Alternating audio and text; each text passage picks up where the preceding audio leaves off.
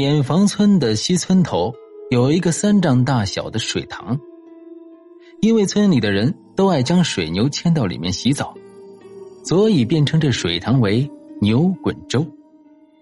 自从有人淹死后，牛滚粥里便有了水鬼。一年之中，这里先后淹死了三个人。淹死的人脚上都有几个乌青的指印那是水鬼拉人下水时留下的痕迹。村里人都说，水鬼要转世投胎，都必须找一个人做替身，因而那水鬼拉人下水是毫不留情的。既然有水鬼在塘里，便再也没人敢去洗脚勾猪草，更没人下塘洗澡了。村里有一个名叫李二的人，身高体壮，为人豪爽。且善于随机应变，大家都很喜欢他。有一天，李二上街去卖肥肉，因为时机很好，卖了个好价钱。李二好不高兴啊，买了几斤熟肉，一只熟鹅，两瓶酒，兴冲冲的往回赶。走到街口，遇见了一位好朋友，于是相邀到酒店去畅饮一番。因为高兴，李二不知不觉的喝过了量。告别好友后，李二提着一瓶酒和剩下的半只熟鹅，乘着夜色，独自一人哼着川戏，摇摇晃晃的往回走。走到半路上，酒劲发作，加之天气闷热，李二感到口干舌燥，浑身像着了火似的，很想找个水塘凉快凉快。当他经过牛滚粥的时候，看见那一池。明晃晃、凉悠悠、透着冷气的清水，心里好不高兴，直往塘边奔去。人飘性急，李二被一块石头绊倒，便一屁股坐在了塘边的石板上，两只脚恰好伸进水里，顿时一股凉意直透脚心，全身的燥热减轻了不少。李二高兴的大叫大嚷。两只脚在水里不停的拍打，激起阵阵水花。这声音惊动了牛鬼粥里的水鬼。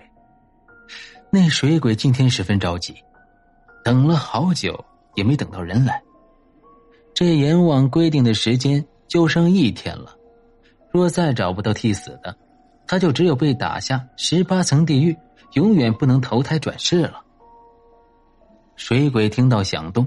又见一双脚在水里戏水，不禁大喜过望。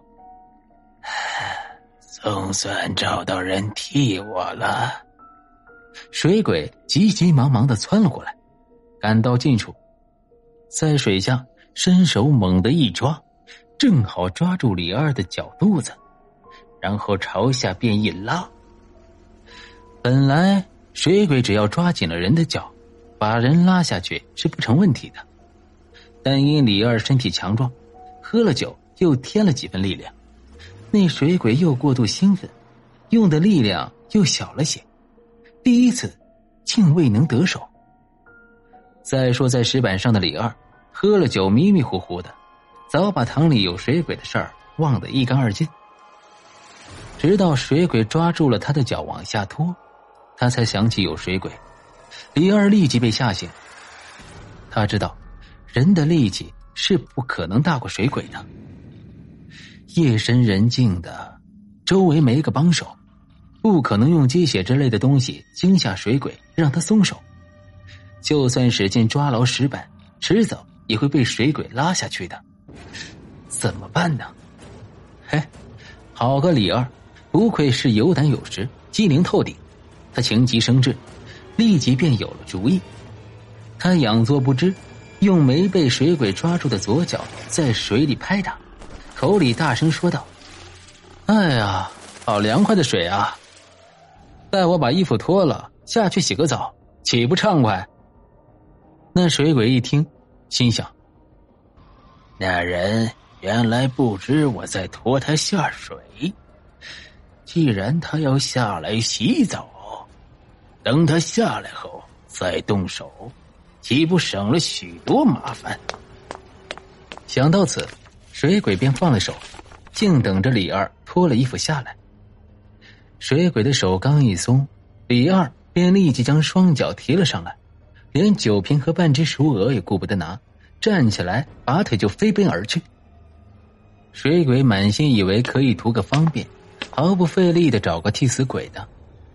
当听到李二奔跑的脚步声越来越远时，才知上了当，好不懊悔，但又无计可施，只得耷拉着脑袋到阎王那里去交差复命。